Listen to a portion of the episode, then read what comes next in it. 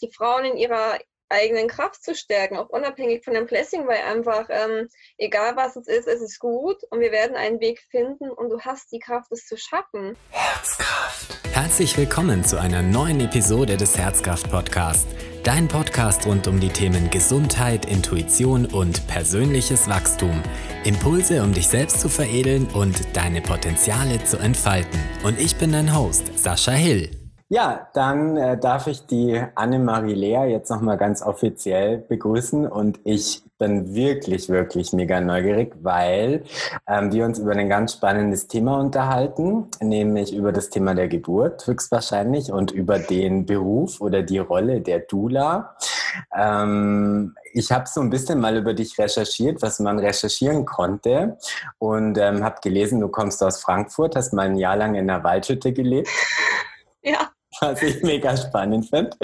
Du magst Reisen, deinen Hund ähm, und offensichtlich auch Qualitätszeit ähm, mit Freunden und der Genuss darf in deinem Leben auch nicht zu kurz kommen. Ja, das ist schön ausgedrückt auf jeden Fall. Und ich habe in unserem Fall, warum auch immer ich das jetzt bei uns gemacht habe, ich habe so ein äh, total cooles neues äh, Orakelkartendeck von der Kim Grans und da geht es um Archetypen. Äh, und ich habe eine Karte für unser Interview gezogen und das ist die Anima Mundi, die rauskam. Und das ist total spannend, ähm, weil es im Prinzip die Tarotkarte der Welt so ein bisschen zeigt, die Seele der Welt. Und es geht auf ganz archaische ähm, Themen zurück, wenn man sich mit dieser Karte näher beschäftigt. Und genauso ging es mir übrigens auch, als ich den Instagram-Kanal gesehen habe, dass ich auf eine ganz spezielle Weise wirklich berührt war. Und das sage ich als Mann, weil ich so total ursprünglich finde, was du da machst. Und so bin ich im Prinzip auf dich aufmerksam geworden und habe vor ein paar Jahren oder vor kurzem irgendwie eine Kollegin wieder getroffen, mit der ich mal eine Ausbildung zusammen gemacht habe ähm, und war bei der auf der Webseite und die ist jetzt Dula. Und dann dachte ich so spannend, was ist denn Dula? Und dann habe ich das bei dir wieder gelesen und dachte, es ist auf jeden Fall äh, mal eine Stunde wert, um sich darüber zu unterhalten. Und deswegen würde ich dich jetzt natürlich direkt fragen, was ist denn überhaupt eine Dula? Ja, eine Doula ist eine professionelle, aber nicht medizinische Geburtsbegleiterin. Das heißt, wir begleiten Frauen und deren Familie in der Schwangerschaft, manche auch schon ab Kinderwunsch, und der Geburt und im Wochenbett auf dieser Reise, in dieser Zeit der Veränderung. Wir begleiten die Familien emotional, geistig und körperlich auf diesem Weg und stehen ihnen einfach bei. Wir übernehmen dabei keine medizinischen Aufgaben, das ist ganz wichtig. Wir setzen keine Hebamme und keine Ärzte, wir stellen keine Diagnosen, aber wir sind einfach so diese Vertrauensperson, die die Frau unterstützt, in ihrer Selbstbestimmtheit zu bleiben und ähm, ja, einfach Kraft hat, diesen Weg zu gehen. Genau. Ja, also hochinteressant. Und ähm, ist es nur mein Eindruck, also hat es was mit mir zu tun, oder ist es allgemein so, dass ich so das Gefühl habe, dass im Moment in Deutschland dieses Thema Dula präsenter wird oder dass man plötzlich sieht, ähm, dass es an der einen oder anderen Stelle mehr aufpoppt. Also ich wusste vor kurzem überhaupt gar nicht, dass es das gibt. Und die erste Frage ist natürlich gleich, die man dann im Kopf hat. Naja, wo, wozu braucht's das, gell? Also es gibt ja, es gibt ja Hebammen und ähm, man ist so irgendwie sozialisiert, dass die bei der Geburt eine wichtige Rolle spielen und ähm, die beraten die Frauen so einerseits. Und andererseits kann man feststellen, also zumindest ist es bei uns in der Gegend so, dass das Thema Geburt eigentlich immer ja, kommerzieller und maschineller auch wird. Also Geburtsstationen schließen hier reihenweise. Die Frauen haben nicht mehr viel Auswahl. Ähm, und zum Teil höre ich sogar von Frauen, also die ihren Kaiserschnitttermin danach aussuchen, wann er jetzt irgendwie am besten in den ähm, äh, Businessablauf passt und zwei Wochen später wird dann weitergearbeitet. Also das ganze Thema ändert sich natürlich irgendwie extrem. Und ähm, ja, wie, wie ist das? Also seit wann gibt es Doulas und wozu braucht es das? Das sind jetzt ganz viele verschiedene Punkte, die du auf einmal angesprochen hast. Da spielt auch ganz viel mit rein, warum Doulas jetzt in Deutschland bekannter werden, es immer mehr Doulas gibt. Es ist nicht nur so äh, subjektiv deine Wahrnehmung, das Thema wird einfach publiker und immer mehr Frauen entscheiden sich, Frauen auf diese Art und Weise begleiten zu wollen. Also, ähm, Frauen haben schon immer andere Frauen auf diesem Weg begleitet. Es gibt schon äh, Zeitzeugnisse aus den prähistorischen Zeiten, dass dann eben andere Frauen für die Frau in der Schwangerschaft und in der Geburt da war und dieses Wissen auch weitergegeben wurde. Und den Begriff Dula, wie man ihn jetzt kennt, gibt es so circa seit den 60er Jahren. Das kommt aus den USA von dem Natural Birth Movement, als Frauen eben durch diese industrialisierte ähm, Situation, in denen sie sich finden oder auch befunden, damals schon haben, ähm, dass die Frauen sich mehr über natürliche interventionsfreie Geburten ausgetauscht haben, dieses theoretische und praktische Wissen auch ähm, miteinander geteilt wurde. Und dann kam die Anthropologin Dana Raphael, heißt sie, glaube ich, und sie hatte sich mit einer alten griechischen Frau unterhalten und die hat eben gesagt, okay, das, wovon du berichtest, das gab es schon im alten Griechenland. Das nennt sich halt Dula, also sozusagen übersetzt ähm, Dienerin der Frau. Und seitdem wurde das immer bekannter gemacht und es kam halt auch peu à peu nach Deutschland. Und ähm, warum das gerade in den USA so bekannt war oder bekannt ist, ist eben, dass die Hebammen in den USA ähm, viel weniger in den Kliniken angestellt sind und da auch ein bisschen diese psychoemotionale Betreuung durch die Dula dann übernommen wurde, weil eben so wenig Hebammen da sind. So. Und jetzt kommen wir zu dem Punkt, den du schon erzählt hattest, eben, dass ähm, die Kliniken, dass die Gewinne abwerfen müssen, dass das halt alles, ähm, ja, eine Geburt muss einfach Geld bringen. Der Betreuungsschlüssel wird immer größer gemacht und ähm, es gibt halt zum Beispiel Statistiken darüber, dass eine Hebamme also 50 Prozent aller Hebammen müssen mehr als drei Frauen gleichzeitig bei der Geburt begleiten. So, und jetzt kann man sich halt überlegen, wie viel Zeit hat eine einzelne Hebamme, um wirklich eine Frau kontinuierlich unter der Geburt zu begleiten. Ob das jetzt medizinisch ist, mal ganz abgesehen. Also medizinisch sicherlich klar, aber wie viel Zeit hat eine Hebamme für eine emotionale oder geistige Betreuung von einer Frau in dieser Ausnahmesituation? Ne? Geburt ist einfach eine Naturgewalt und es braucht halt vertraute Personen, die das ähm, begleiten. Ja, und ähm, mein Eindruck ist, dass das Thema Dula immer publiker wird, weil Frauen eben merken, okay, so kann es nicht gehen. Und auch wenn die Hebammen das gerne wollten, dass sie das machen könnten, dass sie für die Frauen da sein könnten, äh, mit der derzeitigen Geburts, äh, mit der derzeitigen Gesundheitspolitik, vor allem im Hinblick auf äh, Geburtsstationen, Betreuungsschlüssel und wie Geburten vergütet werden, funktioniert es nicht. Also buchen sich Frauen eben eine Dula und die kommt dann mit und unterstützt die Frauen halt schon in der Schwangerschaft gerade wenn eine Frau eben schon eine vorherige Schwangerschaft hatte, die vielleicht traumatisch war, eine traumatische Geburt oder eine Geburt, wo sie eben übergriffig behandelt wurde. Und die Frauen auch hoffen sich davon, dass jemand permanent an ihrer Seite ist und sie begleitet und unterstützt und dass eben auch weniger Interventionen geschehen, einfach weil die Frau noch jemanden dabei hat, der eben sich um sie kümmert. Ja, mhm. um es mal kurz zu fassen. Ja, und ähm, du hast jetzt ganz viel auch in, in den letzten Sätzen über die Frau gesprochen und ich finde auch, wenn ich mich da so einspüre, habe ich so irgendwie den Impuls, mich auf die Seite von dem Baby ähm, zu schlagen und finde, es ist fast, fast also vielleicht ein bisschen übertrieben, aber irgendwie auch nicht, fast ein traumatisches Erlebnis, ähm, wie es momentan so läuft. Du kommst da in irgendeinem so ähm, völlig anonymen äh, medizinischen Umfeld zur Welt. Und ich zum Beispiel habe eine ähm, intensive äh, Vergangenheit mit dem Thema Wasser, ja, oder ich habe eine Methode gelernt, die im warmen Wasser arbeitet und habe mir gedacht, boah, also wenn ich nochmal auf die Welt kommen könnte oder so die Wahl hätte, dann würde ich total gern irgendwie so als erstes erstmal in so ein warmes Wasser und dann mich so langsam irgendwie an die Welt gewöhnen. Ich stelle mir das so total traumatisch vor. Also du kommst so aus deinem warmen, flüssigen Umfeld. Also ich meine, der ganze Körper besteht aus Wasser, wo du dann neun Monate geborgen irgendwie bist und dann macht's plopp und dann bist du in so einem medizinischen, sterilen, grellen ähm, Umfeld. Das ist total krass für die Babys. Ich glaube, da denken viele Menschen auch gar nicht drüber nach. Es ist für das Baby diese erste große eigene Reise. Eine Geburt ist auch für ein Baby sehr anspruchsvoll, ne?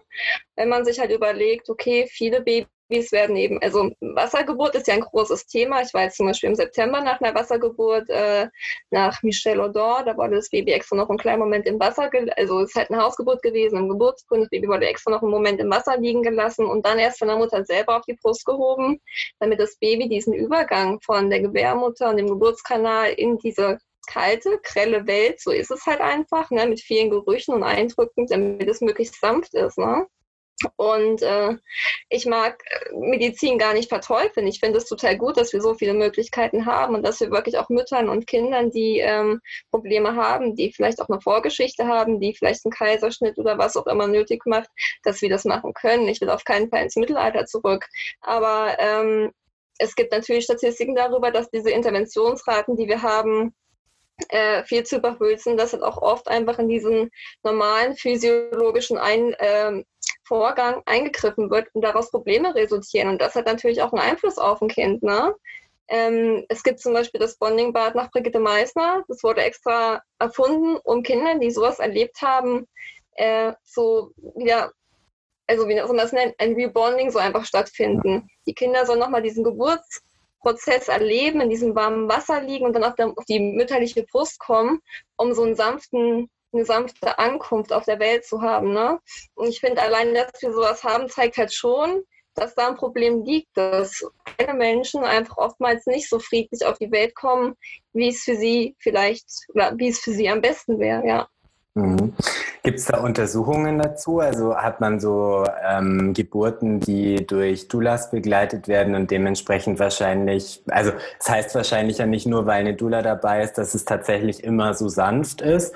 Ähm, Gibt es da Untersuchungen dazu? Also, dass es eine, einen Unterschied macht, wenn ich praktisch meine Geburt äh, gemeinsam mit einer Doula erlebe oder mich da begleiten lasse?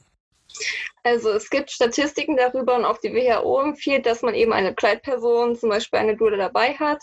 Und es gibt die Studie äh, Continuous Support During Childbirth aus dem Jahr 2017. Da kamen halt wirklich ziemlich krasse Zahlen raus, dass eine Geburt, die von einer Dula begleitet wird, äh, ein 50 Prozent geringeres Risiko für einen Kaiserschnitt hat, dass 25 Prozent weniger nach ähm, nach Schmerzmitteln gefragt wird. Die Geburten sind im Deutschen 25 Prozent kürzer und ich glaube 40 Prozent geringeres Risiko für die Verwendung von einer Saugglocke oder äh, einer Zange. Und das ist halt schon, wo ich mir denke, okay, es hat wirklich einen Einfluss. Du, das werden oft so angeguckt wie, ach ja, irgendwelche Traumtänze, die dann da so ein bisschen die Stirn streicheln. Mit ihrem Räucherstäbchen? Räucherstäbchen mache ich jetzt nicht so, aber äh, mal irgendwie einen Lavendelduft auflegen oder äh, der Mama einfach gut zureden oder sie massieren. Das hat so einen Einfluss und einfach dieses Dasein und Präsenz zeigen kann so einen Unterschied machen und auch eine Frau darin bestärken. Sie kann selber entscheiden, was mit ihrem Körper gemacht wird und sie darf das abwägen gemeinsam mit ihrem Partner, was jetzt wirklich die Vor- und Nachteile sind und ob sie das so machen muss. Ne? Also ich keiner Frau aus ähm, du sollst dies und das nicht machen, aber ich begleite eine Frau wertungsfrei und unterstütze sie in ihrer eigenen Entscheidung, damit sie aus ihrer eigenen Kraft entscheiden kann, was passiert und was nicht. Weil ähm, das können viele Frauen natürlich auch ohne Dula, aber für manche Frauen, die vielleicht auch schon eine schwierige Vorgeschichte haben, ist es eine große Unterstützung, wenn noch jemand da ist, der sagt, okay, du bist hier die Entscheiderin, das ist dein Körper, dein Baby. Und ich denke, es macht halt auch einen Unterschied, selbst wenn du dich für eine Intervention entscheidest, ob du liebevoll begleitet wirst, ob jemand für dich Verständnis zeigt und ob du, ob du diese Entscheidung aus eigener Entscheidung also getroffen hast, statt dich irgendwie da hineinzwängen zu lassen von irgendwelchen Krankenhausleitlinien, die jetzt sagen, es muss so und so gemacht werden. Ne? Mhm. Und ist es aber dann tatsächlich so, also dass es einerseits so sein kann, dass du Frauen wirklich zu Hause begleitest, also so wie du es gerade gesagt hast mit diesem ähm, mit der Wassergeburt zu Hause, ähm, genauso kann man den Dula aber auch mit ins Krankenhaus nehmen. Genau, also man kann Doulas an allen Geburtsorten haben. Momentan ist es durch Corona natürlich schwierig, äh, wobei ich da jetzt auch hier in der Umgebung zwei Kliniken kenne, die extra für die Doulas eine Aus Regelung machen, dass die als zweite Begleitperson mit dürfen, weil die eben den Vorteil schon erkannt haben. Ähm, ich begleite vor allem Hausgeburten, was aber dadurch kommt, dass ich meistens eben für die Hausgeburten als Geburtsfotografin gebucht werde. Und dann denken sie von mir, na komm, dann macht sie auch gleich noch Dula mit. Ähm, hatte aber auch schon zwei Geburten in der Klinik. Ähm, die meisten Doulas arbeiten in Kliniken, ähm, weil einfach 98 Prozent der Geburten in der Klinik stattfinden. Hausgeburten und außerklinische Geburten generell sind halt einfach ein sehr kleiner Prozentsatz. Und gerade wenn eine Frau weiß, okay, da wird eben wahrscheinlich keine Hebamme jetzt für den kompletten Prozess für mich zur Verfügung stehen, es wird einen Schichtwechsel geben, entscheiden die sich eher dafür, okay, ich möchte diese eine Frau dabei haben, die ich von Anfang an kenne und die auch hundertprozentig die komplette Zeit bei mir sein wird. Was du das nur bedingt machen, sind Alleingeburten. Es gibt ja auch einen sehr, sehr schmalen Prozentteil von Frauen, die sich für eine Hausgeburt ohne Hebamme entscheiden. Ähm, die meisten Doulas begleiten sowas nicht. Es gibt wirklich extrem wenige Doulas, die das machen. Ich mache das auch nicht, weil ich halt finde, es ist wichtig, dass ähm, wirklich eine medizinische Fachperson dabei ist und ich möchte nicht irgendwie als Ersatz oder so viel gesehen werden, weil das bin ich nicht. Ich bin keine medizinische Fachperson, aber ähm, auch dafür gibt es Doulas, die eben das für sich so entscheiden, dass sie das begleiten, wenn halt einfach nur als psychische Unterstützung. Aber ja, die meisten sind einfach in der Klinik und arbeiten da zusammen mit den Hebammen für eine möglichst gute Geburt. Jetzt sind wir eigentlich schon ziemlich äh, tief drin im Thema ähm, und vielleicht wäre es spannend noch zu erfahren, auch für alle, die das sehen und hören, ähm, wie kommt man dazu? Also, dass man die Ausbildung zur Dula macht. Wahrscheinlich gibt es eine Ausbildung. Ähm, wie, wie war das bei dir? Also, warum bist du da gelandet? Also Dula ist jetzt kein geschützter Begriff oder irgendwie eine feste Ausbildung.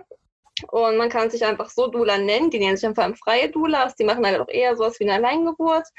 Ähm, ich habe meine Ausbildung beim Center for Dula Pathways gemacht bei Camelo Gaskin und Marcelo Windorf. Das ist in Berlin. Das ist äh, eine sehr besondere Dula-Ausbildung, weil die eben nochmal interdisziplinärer ist und inklusiver als die älteren Dula-Ausbildungen in Deutschland. Ähm, eine Dula-Ausbildung circa sechs Monate bis zwei Jahre. Da gibt es halt ganz verschiedene Richtungen, wie man was machen kann, was alles inbegriffen ist. Und ähm, ich bin jetzt im Dezember dann ausgebildete Dula, durfte aber schon im Reihe meiner Ausbildung auch begleiten. Genau, kam ich dazu, Dula zu werden. Es ist eigentlich ein längerer Prozess gewesen. Ich habe schon meine Jugend fotografiert, damals eigentlich Hunde. Meine erste Geburt war auch eine Hundegeburt. Und ähm, dann habe ich mich 2017 entschieden, ich werde jetzt Geburtsfotografin. Ich hatte so eine Sinnkrise und dachte so, boah, irgendwie weiß auch nicht, was ist los mit der Welt. Und dann habe ich äh, auf Instagram diese amerikanischen Geburtsfotos gesehen und dachte mir, okay, das, das muss ich einfach machen. Und dann habe ich ähm, eine Weiterbildung gemacht. Ich bin die erste von Birth Becomes Her zertifizierte Geburtsfotografin in Deutschland. Und dann fing das alles so an. Dann äh, diesen Frühjahr ist meine Hündin gestorben und dann habe ich wieder mal eine Sinnkrise gehabt und dachte mir so, boah, puh, man nimmt im Leben ganz schön viel für selbstverständlich und denkt sich, okay, kann ich ja alles irgendwann machen. Und dann hm, kann man aber nicht immer alles so für selbstverständlich nehmen. Und dann habe ich mir gedacht, okay, mach jetzt einfach die Dula-Ausbildung. Wenn du da Lust drauf hast, dann spring jetzt einfach ins kalte Wasser und mach's. Und ja, ich habe es gemacht. Jetzt bin ich hier. Mhm. Ja, gut, dass du jetzt da bist. ähm, Denke ich auch. Wir gehen auf jeden Fall auf das Thema äh, Fotografie noch äh, näher ein, dann, weil es mich wirklich auch interessiert. Aber was ich dich auch noch fragen will, wie ist es mit den Hebammen? Also was sind deine Erfahrungen? Ähm, wie reagieren die Hebammen auf diese Dula-Bewegung? Also es ist alles immer fließend und ähm, es gibt da, glaube ich, auf jeden Fall die Lager. Die einen denken sich durchaus, kann man auch so nachlesen, dass Doulas ihnen Arbeit wegnehmen oder irgendwie überbezahlte, nicht qualifizierte Kräfte sind, die, die irgendwie Arbeit wegschnappen wollen. Und es sind auch Hebammen, die sehr, sehr gerne mit Doulas arbeiten. Also ähm, die Hausgeburtshebammen, mit denen ich bisher gearbeitet habe, das war alles wunderbar auch in der Klinik, ich meine, ich habe ja gesagt, ich war jetzt mit Corona auch in der Klinik und die haben gesagt, ja, du sind hier willkommen. Und das zeigt halt schon, dass sie da auch einen Mehrwert sehen. Lustigerweise bin ich jetzt auch gut mit einer Hebamme befreundet. Als ich sie das erste Mal auf Instagram gesehen hatte, war da ein Make-up-Post über Doulas und was weiß ich nicht alles. Und äh, mittlerweile sind wir sehr befreundet. Und ich glaube, vieles ist auch einfach ein bisschen Unsicherheit, weil es halt noch so neu ist und weil eben auch der Hebammenberuf so schlecht gestellt ist. Ne? Was Hebammen leisten, ist ein unglaubliches Handwerk und es ist einfach viel zu schlecht bezahlt dafür, was da für ein Wissen und äh, für eine Verantwortung drin steckt. Und ähm, ich kann da auch verstehen, wenn man da irgendwie so Vorurteile hat und sich denkt, äh, was will die jetzt hier mit ihrer halbjährigen Ausbildung? Hallo? Aber viele ähm, Hebammen sehen, glaube ich, auch, dass man gar nichts wegnehmen will, sondern dass man einfach ein Team sein möchte, um das Möglichste und einfachste Geburtserlebnis wie Mutter und das Kind zu gestalten. Ne?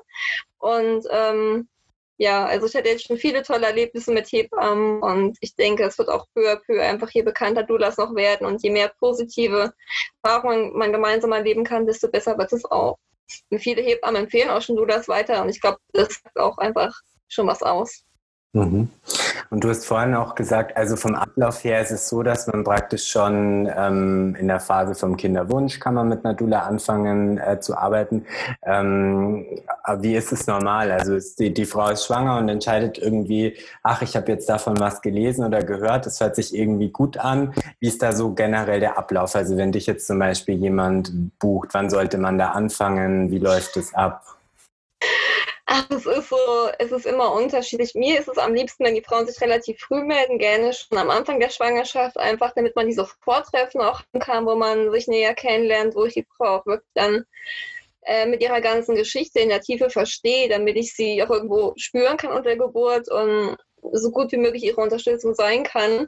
Aber ich hatte auch schon Geburten, die haben sich zwei Tage vor Blasensprung bei mir gemeldet. Also es ist, es ist immer wieder anders. Ich hatte gestern eine Anfrage von einer Familie, die hat am gleichen Tag positiv getestet. Die hat mich halt kennengelernt, im Internet wusste, sie will mich. Und darauf kommt es dann halt an. Bei manchen Frauen kommt ja auch erst relativ spät in der Schwangerschaft der Gedanke, wow, ich brauche jemanden oder ich trenne mich von meinem Partner oder mein Partner kann nicht mit in die Klinik. Ne? Deswegen, ich würde den Frauen einfach sagen, wenn ihr überlegt, schwanger zu werden, überlegt euch, wollt ihr eine Dula haben, guckt euch schon mal um, orientiert euch, was soll die auch können. Jede Dula bringt ihre eigene Biografie mit. Ne? Ich bin noch Fotografin, andere sind vielleicht Heilpraktiker, Aromatherapeuten, die nächste ist eine Stillberaterin. Jede Dula bringt so ein eigenes Paket mit.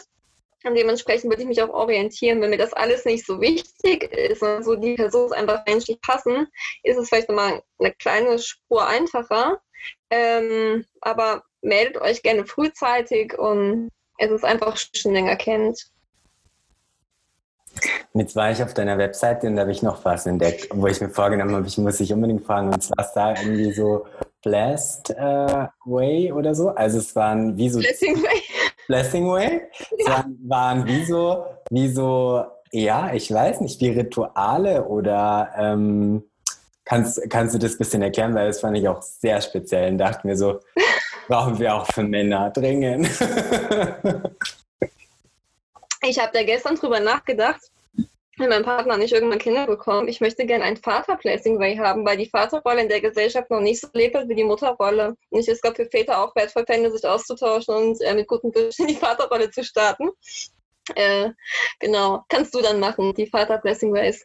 Ähm, genau, ein Blessing Way. Es ist ein Ritual, es kommt eigentlich, es ist von einem indigenen Stamm und es geht darum, im Gegensatz zu einer Babyshower, eine Babyshower ist ja sehr babyzentriert. Da werden irgendwie Strampler bemalt und Babybrei verkostet, diese ganzen Sachen. Bei einem Blessing, was wir machen, Rituale, wir basteln zum Beispiel ein Kraftobjekt, eine Kette oder eine Kerze für Geburt. Wir tauschen äh, gute Geburtsgeschichten aus. Es gibt Essen für die Mutter, sie bekommt einen Blumenkranz. Es geht einfach darum, diese Mutter so zu feiern und sie auch in dieser Rolle der Mutter willkommen zu heißen, um ihr viel positive Energie für die bevorstehende Geburt mitzugeben.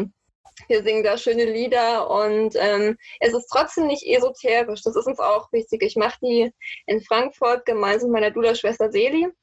Und ähm, da kommen auch Frauen, die hätten damit sonst gar nichts am Hut und die sind dann trotzdem da am Ende und da läuft dann auch mal ein Tränchen runter. Und dann kommen halt nach der Geburt die E-Mails, oh, es hat mir so viel Kraft gegeben und ich habe bei der Geburt an dieses Lied gedacht oder an die ganze Kraft, die da an dem Abend im Raum war. Und es ist einfach, ähm, ein Abend, wo eine Frau sich einfach immer selber feiern kann für das, was ihr Körper geleistet hat, in diesen zehn Monaten, diesen kleinen Menschen heranzuwachsen und dann auch diese Kraft mitnehmen kann für die Geburten, auch fürs Wochenbett, weil diese spannende Phase endet ja nicht mit nach, also nach der Geburt. Ne? Das Wochenbett ist ja auch nochmal ein Riesending, was total viel Energie kostet. Und ja, wir geben den Frauen einfach was mit für ihren Weg. Da muss man schon ein bisschen eine Lanze brechen. Also ich, ähm, esoterisch klingt immer so negativ, aber häufig wird Esoterik auch mit einer ja, gesunden Spiritualität verwechselt, was einfach, finde ich, für mich Bewusstsein bedeutet. Und was mir bei euch aufgefallen ist, also du hast jetzt ähm, so voller Leichtigkeit erzählt und auch mit viel Humor und trotzdem ist es ja so, dass da eine tiefe Symbolik drin ist und dass in unserer Gesellschaft ja gerade das eigentlich ein großes Problem ist, dass sämtliche Rituale verloren gehen. Also durch dieses, ob das jetzt die Geburt ist oder gewisse Übergangsphasen, dadurch, dass natürlich auch viele Leute sich nicht mehr mit der Kirche identifizieren können, die ja viel an, an Ritual auch zur Verfügung gestellt hat, an Übergangszeremonien. Das fällt ja alles komplett weg und deswegen glaube ich, dass ganz, ganz viele Menschen sich danach sehnen, auch ja, nach dieser Symbolik ähm, und es da also vielleicht auch wirklich sehr, sehr tief drin. Ich meine, Symbole sind über äh, Generationen hinweg ähm, über die Archetypen wahrscheinlich für jeden, egal ob du im afrikanischen Kulturkreis aufwächst oder hier, gewisse Symbole wie die Mama oder der Papa, die gibt es überall. Ja, und damit weiß jeder sofort unabhängig von Sprache, was gemeint ist. Und so das Gefühl hatte ich, als ich das auf deiner Webseite gesehen habe, dass eine ganz ähm, tiefe und alte Symbolik eigentlich auch wirksam ist. Und wo ich so gedacht habe, wow, also wie heilig liest sich das eigentlich und wie toll muss das sein, so ein Erlebnis zu haben, unabhängig von irgendwie so einer, im Vergleich zu so einer Aufklärung, was kann bei einer Schwangerschaft alles medizinisch schiefgehen. Und, ähm, das ist es nämlich. Da sehe ich auch äh, die Aufgabe einer Dula, mal fernab von dem ganzen Ärztetermin, die ja auch oft diese Unsicherheit schüren, die Frauen in ihrer eigenen Kraft zu stärken, auch unabhängig von dem Blessing, weil einfach, ähm, egal was es ist, es ist gut und wir werden einen Weg finden und du hast die Kraft, es zu schaffen. Weil ähm, ich finde das auch so spannend, ist auch mal das Thema Hebammenvorsorge versus Ärztevorsorge, dass die Frauen sagen, wenn ich bei meiner Hebamme war, fühle ich mich super bestärkt und bin die super Frau und ich schaffe das nach einem Ärztetermin mit einem Ultraschall äh, sind die am Boden zerstört. Und ich finde, Dula kann eben auch die Frau dahingehend unterstützen, an sich selber, an ihre eigene Kraft zu glauben. Ne? Ja, und ein Blessing bei ist da eben auch toll. Und wir haben sowas halt auch ähm, fürs Wochenbett. Das ist auch wieder was, was nicht aus Europa kommt. Das ist eine Closing the Bones Ceremony. Das kommt aus Mexiko, ist mit mexikanischen Tüchern, in Rebosos. Und es geht eben darum, nach der Geburt, wo das Becken nicht nur metaphorisch geöffnet wird und die Energie äh, entschwindet, sondern auch generell das Becken sich öffnen muss, damit das Kind geboren wird das mit den Tüchern wieder zu schließen, auch das Wochenbett damit zu verabschieden. Ne? Also Rituale finde ich äh, in der Arbeit einer Dula auch total wichtig. Finde ich schön, dass dir das auch positiv aufgefallen ist. Ja, und, und ähm, es fällt mir vielleicht auch noch äh, stärker auf, weil ich irgendwie vor ein paar Wochen selber Onkel geworden bin und jetzt so ein bisschen beobachte. Ähm, also wie wenig, also gerade vielleicht auch für jüngere Mütter mit einem gewissen Lebensweg, wie wenig Vertrauen oft auch in die eigene ähm, ja, also auch dieses Muttersein, das wird oft so irgendwie suggeriert, du musst es lernen und du musst diesen Führerschein machen und jenen Kurs machen, aber dabei ist ja so ein ganz tiefes intuitives Wissen auch vorhanden, was man ähm, irgendwie anzapfen kann. Und alles, was die lernen, ist, wenn ihr Baby 37,5 hat, fahren sie in die nächste Notaufnahme, ja. Und genauso läuft es auch ab, ja. Äh, und ähm, es wird dann 16 Mal Fieber gemessen, bis das Fieberthermometer so heiß wird, dass es dann irgendwann 37,5 hat, wo ich so denke, ähm, da fehlt irgendwie das Gegengewicht, wo die Frauen wirklich auch an dieses ähm, eigene angebunden werden. Ja, und häufig ist ja so, dass die Mütter nicht, ähm, also oder die Omas dann das gar nicht vielleicht so imstande sind, bewusst zu leisten. Ja, wir werden ja von uns selber auch irgendwo entfremdet. Ne? Also das ist halt schon so. Wobei ich auch mit den Kursen finde, es gibt halt auch viele wertvolle Kurse so für Mütter. Ich gerade hier in Frankfurt, ne, ich komme ja eigentlich aus dem Osten, da ist es in meinem Gefühl noch ein bisschen anders. Aber als ich hier nach Frankfurt gekommen bin letztes Jahr, dachte ich so, wow, so viele schöne Geburtsvorbereitungskurse oder Kurse, die sich damit beschäftigen, wie man artgerecht mit einem Baby umgeht. Und ich sehe da auch schon einen Trend, dahin, dass andere Frauen, die da wieder schon mehr auf diesem Weg sind, von ich traue mir selber und ich weiß, wie das geht und ähm, ich möchte das teilen, dass es wieder mehr kommt und dass die Frauen auch ihre Wege finden, das miteinander zu teilen über Instagram oder irgendwelche Online-Kurse. Ist halt schade, wenn man das nicht mehr so interfamiliär weitergeben kann. Wobei das meiner Meinung nach auch daran liegt, dass wir einfach nicht mehr in diesen engen Familien zusammenwohnen mit äh, Müttern und Tanten und Cousinen und so, ne, wo man das vielleicht auch eher machen konnte, wo auch einfach eine Mutter ganz anders umsorgt wurde als heute, wo man einfach drei Tage nach der Geburt dann wieder daheim alleine ist und einfach auch wenig Unterstützung meistens kommt und eine Frau auch diesen Druck hat. Ich muss jetzt das so und so machen und muss jetzt wieder topfit sein und Kuchen backen. Ähm, da hängt halt ganz miteinander zusammen. Die mangelnde Unterstützung, dann kann auch kein Wissen weitergegeben werden. Wenn einfach nicht diese engen Banden bestehen. Weißt du, wie ich meine? Mhm. Ja. Und es hat sicherlich auch wieder damit zu tun, dass ähm, halt gewisse Rituale auch fehlen, weil weil's, ähm, weil sich einfach gesellschaftlich verändert. Annemarie, diese Fotos auf deinem Instagram-Kanal. Also ich bin eigentlich total äh, erstaunt, dass die da sein dürfen. Das war so das Erste. Oh, das ist nicht einfach. Oh Gott, ich schwitze jedes Mal, wenn ich was poste. Aber also wir verlinken ja deine ganzen Kanäle und ich finde, jeder, der das Video jetzt sieht oder auch den Podcast hört, muss sich unbedingt deinen Instagram-Kanal anschauen, weil ich weiß gar nicht, wie ich das beschreiben soll. Also auch da finde ich es wieder diese tiefe Symbolik drin. Ähm, es ist relativ viel Nacktheit eben zu sehen. Also ähm, was ich jetzt am Anfang gemeint habe, ähm, man sieht zum Beispiel auf einem Foto, was ich wunderschön fand, wie ähm, das Paar gemeinsam nackt in einem Planschbecken sitzt während der Geburt. Ähm, ja, erotisch wäre jetzt eigentlich fast das falsche Wort, aber es ist irgendwie was ganz Ursprüngliches. Was Archaisches, ne? Ja, was ganz Archaisches und wo ich mir denke, das ist schon irgendwie abgefahren. Also einerseits, ähm, dass man das in dem Moment überhaupt so einfangen kann und auch, dass es da sein darf. Was sind da deine Erfahrungen? Also wie, wie, was hat es mit diesen Bildern auf sich? also ich muss zuallererst erstmal sagen, das ist ja zum Beispiel eine Hausgeburt gewesen. Die seltensten Fälle sind wo eher, wo sich Vater in der Klinik nackt in Geburtspool setzt. Ähm, das war auf jeden Fall eine ganz besondere Geburt. Es waren auch einfach Menschen, die sehr extrovertiert sind, Influencer, die auch da leben, irgendwie ins Außen zu gehen. Die meisten Geburten, die ich bekleide, sitzt der Vater nicht mit im Geburtspool und der Vater ist auch nicht nackt. Aber eben Geburt hat eine große Bandbreite. Und da ist es eben von der Klinikgeburt, wo die Mama bis kurz vor knapp noch bekleidet ist und alles eben sehr normal in Anführungsstrichen abläuft, bis zur Geburt im Garten mit zwei nackten Eltern ist halt sehr viel dabei. Und äh, es gibt halt diese Aussage, gets the baby in, gets the baby out. Und bei der Geburt, auf die du jetzt anspielst, war es zum Beispiel so, wir haben lange gewartet und dann war da äh, eine Stagnation bei sechs Zentimeter Muttermundsöffnung. Wir wussten nicht mehr, was ist jetzt hier eigentlich die Lage. Und dann sind die beiden halt nackig im Pool gegangen und sind danach nackig äh, durch den Garten gelaufen. Und dann ist dieses Baby auf einmal geboren, weil einfach so viel Oxytocin produziert wurde, das Liebeshormon. Ne? Mhm. Und das ist halt einfach, Geburt ist archaisch. Wenn man mal eine Frau hört bei einer Geburt, es klingt auch einfach oft wie ein Orgasmus. Und das hat halt nicht, ähm, also es kommt halt nicht von ungefähr, denke ich. Es gibt da auch Filme drüber, Orgasmic Birth klingt erstmal ziemlich komisch, aber erklärt halt so diese Hormonzusammenhänge, die bei einer Geburt als auch beim Orgasmus auftreten. Es hat halt viel miteinander zu tun, genauso. Ähm, es gibt auch diese Aussage, man soll sich so eine Geburt so gestalten, wie man eben auch Sex haben würde. Und die meisten Menschen würden eben nicht auf einem hellen Klinikbett mit zehn Personen im Raum Sex haben, sondern in einem ja, geborgener Atmosphäre mit gedimmten Lichtern, im Idealfall nur mit einem Partner oder halt im kleinen Kreis. Und ja, ich finde, das sieht man halt auf meinen Bildern auch, was das für eine besondere Situation ist und dass es nicht nur dieser rein medizinische Prozess ist, so von jede Stunde öffnet sich der Muttermund ein Zentimeter und dann kommt das Baby raus und dann ist es so und so, sondern einfach was ganz Ursprüngliches und irgendwo auch Sinnliches, mhm. ohne das irgendwie sexuell zu meinen.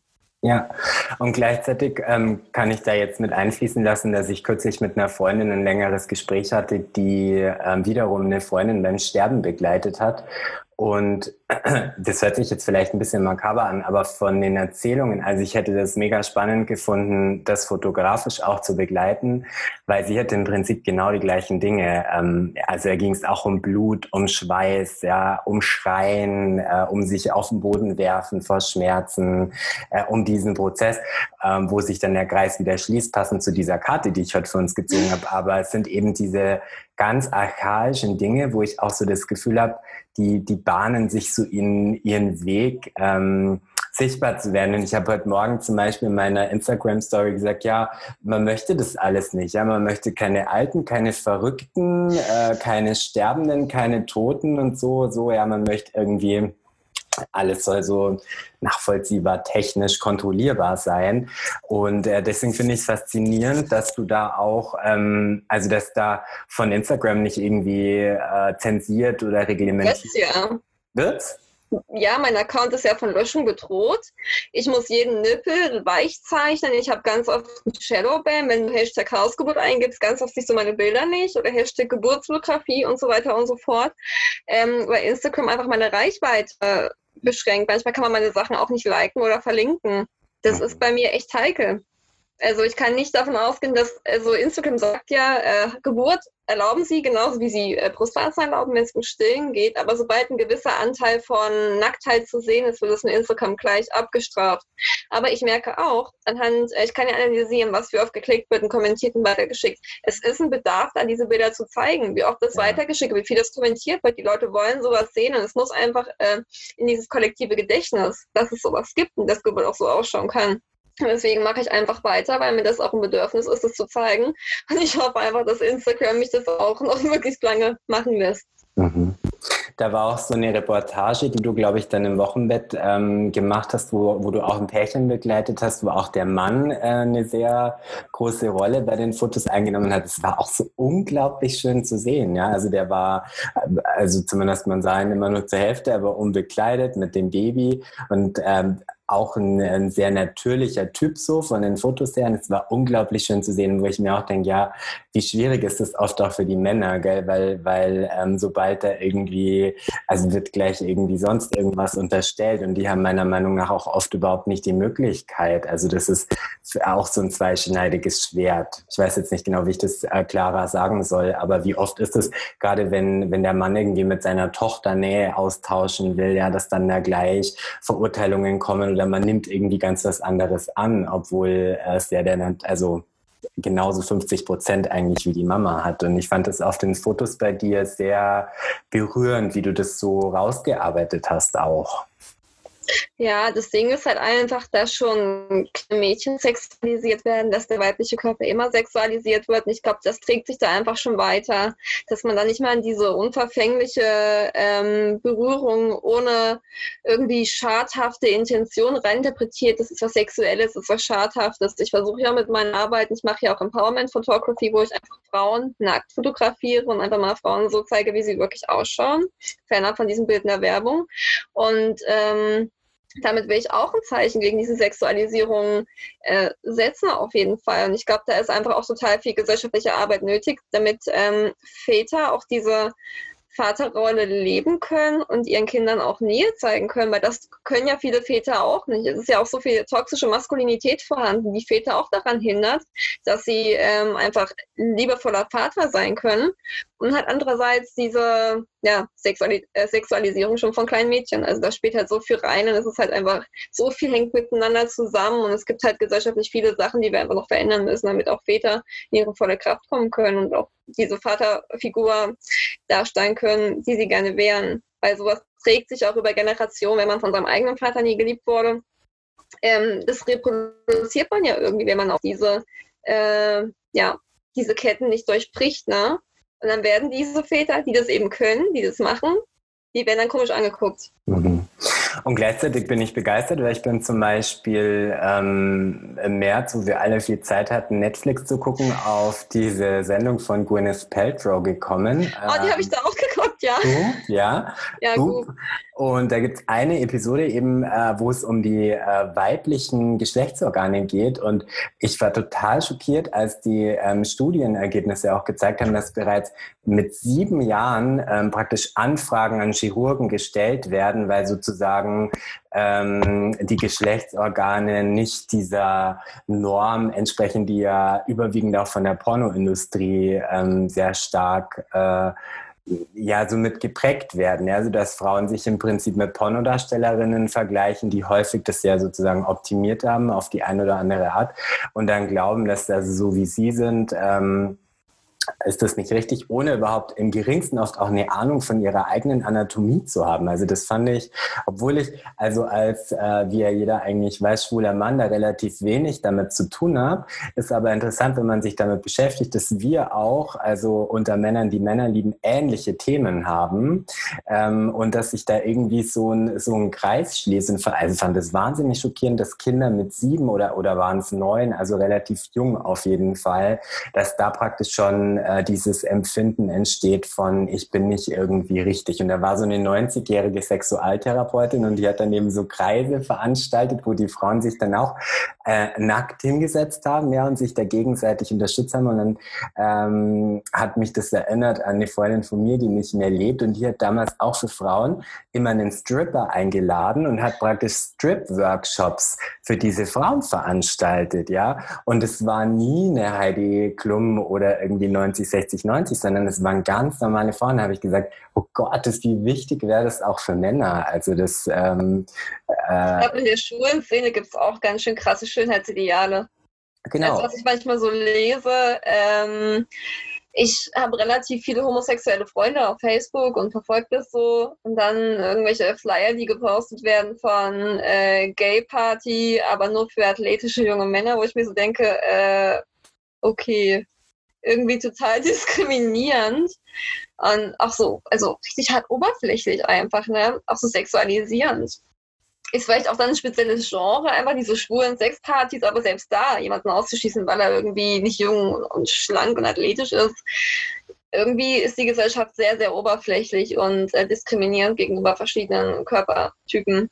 Mhm. Ich plane da auch äh, im Frühjahr eine Shootingreise quer durch Deutschland, wenn Corona mich lässt, wo ich eben verschiedene Frauengruppen nackt fotografieren, so in ihrer ganzen Vielfalt. Ich hatte das eigentlich schon für dieses Jahr geplant, aber Corona ist ja leider dazwischen gekommen. Dann will ich halt einerseits die Frauen der Natur so ganz verschieden ablichten, auch verschiedene Altersgruppen, ne? weil Frauen ja auch oft, sobald sie eben in der Menopause sind, auch irgendwie gesellschaftlich abgewertet werden. Und ich möchte jetzt einfach zeigen, diese Altersgruppen und Körperformen und dass die Frauen dann auch von sich selber noch ein Bild haben, so sehe ich aus. Und ich bin schön, wie ich bin, weil das ist echt ein Riesenthema. Und davon profitieren auch so viele Industrien von der Unsicherheit von, von Frauen einfach, ja. Ja, würde ich 100 Prozent äh, unterschreiben. Und das ist auch tatsächlich was, was ich in meiner ähm, äh, ja, Laufbahn als Heilpraktiker festgestellt habe in den ähm, zehn Jahren mittlerweile, ja. Es gibt im Prinzip immer zwei Themen, die immer laufen, ja. Also äh, Angebote zum Thema Übergewicht laufen immer. Und wenn man die eine Wunderpille aus dem Amazonas und selbst wenn man es nur suggeriert, ja, das läuft immer. Also das ist ähm, und äh, das Thema Beauty und Altwerden läuft auch immer.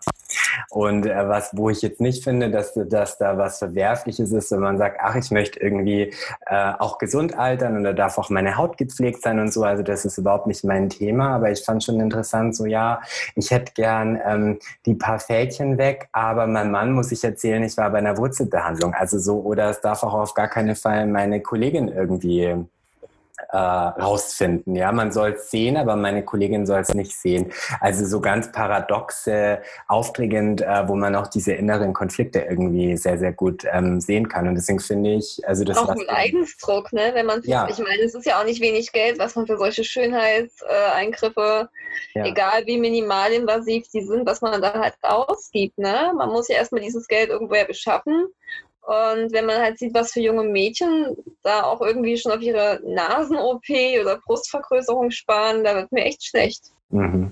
Ja, und deswegen finde ich es so wichtig. Ähm, und äh, ich wusste ja, also ich habe so vor ein paar Jahren mit, mit diesem Podcast angefangen und mit dem Kanal und dann war das mal so ein bisschen irgendwie wieder weniger.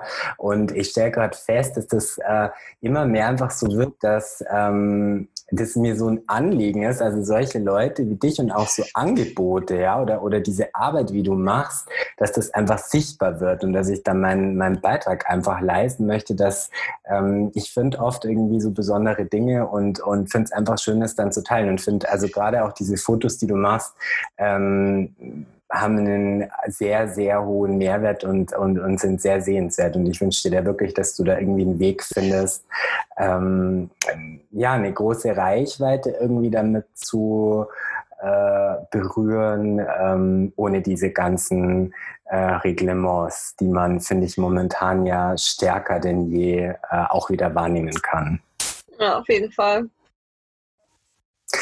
Jetzt möchte ich dir noch den Raum geben, falls es irgendwas gibt, äh, was ich nicht gefragt habe, aber du hast dich so schön vorbereitet, hast du vorhin gesagt im Vorgespräch äh, und wolltest ganz, einen ganz seriösen Eindruck vermitteln. Und äh, falls es jetzt noch irgendwas gibt, was dir ein Anliegen ist, ähm, dann möchte ich dir jetzt einfach nochmal den Raum und das Wort geben.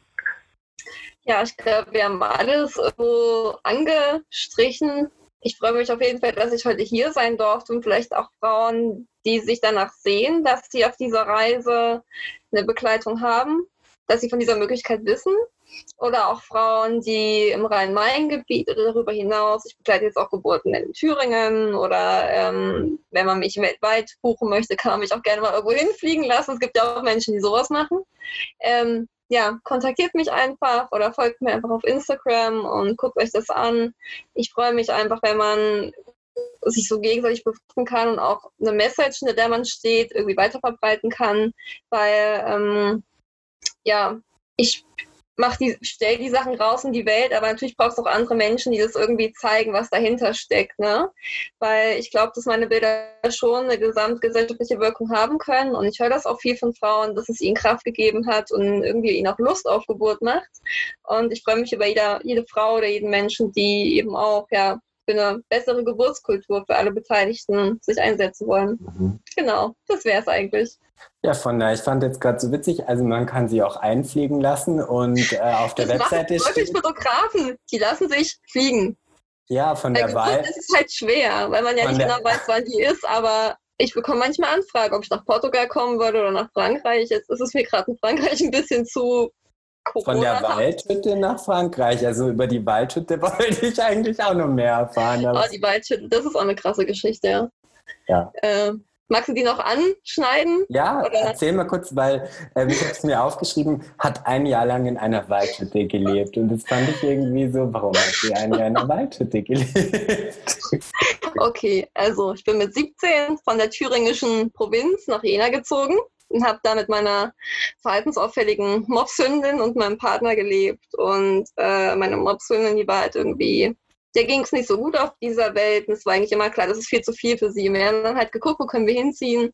Dann haben wir durch Zufall eine Annonce gefunden, nach zwei Jahren Suchen und es war halt so eine Art Finca, drei Stockwerke, 50 Quadratmeter mitten im Naturschutzgebiet, äh, 1000 Quadratmeter Grundstück und leider auch die Vermieter mit auf dem Grundstück. Wir haben da halt gewohnt, haben uns auch den Colli geholt und ähm, es war auf keinen Fall luxuriös. Also ich wohne jetzt in einer wie nennt man das, äh, Passivhauswohnung mit Fußbodenheizung und da war es halt, die Heizung war ein Kamin. Das Wasser wurde aus dem äh, Tal hochgepumpt und im Winter gab es teilweise auch gar kein Wasser und Warmwasser war eh äh, Mangelware. Das war überhaupt nicht luxuriös, aber für mich war es total wichtig, dieses Jahr da im Wald zu wohnen. Und würde da vermutlich auch immer noch wohnen, wenn meine Vermieter mich nicht wegen Eigenbedarf rausgekickt hätten.